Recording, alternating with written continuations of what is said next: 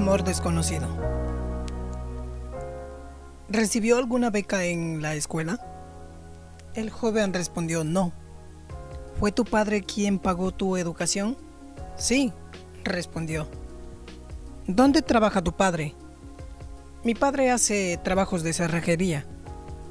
El director pidió al joven que mostrara sus manos. El joven mostró un par de manos suaves y perfectas.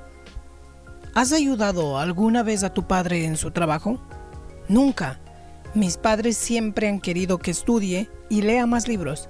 Además, él puede hacer esas tareas mejor que yo. El director le dijo, tengo una petición. Cuando vuelvas a casa hoy, lava las manos de tu padre y ven a verme mañana por la mañana. El joven pensó que sus posibilidades de conseguir el trabajo eran altas. Cuando volvió a casa, le pidió a su padre que le dejara lavarse las manos. Su padre se sintió extraño, feliz, pero con sentimientos encontrados y le mostró las manos a su hijo. El niño lavó las manos de su padre lentamente. Era la primera vez que se fijaba en esas manos arrugadas con tantas cicatrices. Algunos moretones eran tan dolorosos que su piel temblaba al tocarla. Fue la primera vez que el chico se dio cuenta de la importancia de ese par de manos que habían trabajado cada día durante tantos años para pagar sus estudios. Las cicatrices de sus manos fueron el precio que su padre tuvo que pagar por su educación, sus actividades escolares y su futuro. Tras limpiar las manos de su padre, el joven se quedó en silencio organizando y limpiando el taller. Esa noche, padre e hijo hablaron durante mucho tiempo. A la mañana siguiente, el joven fue a reunirse con el director.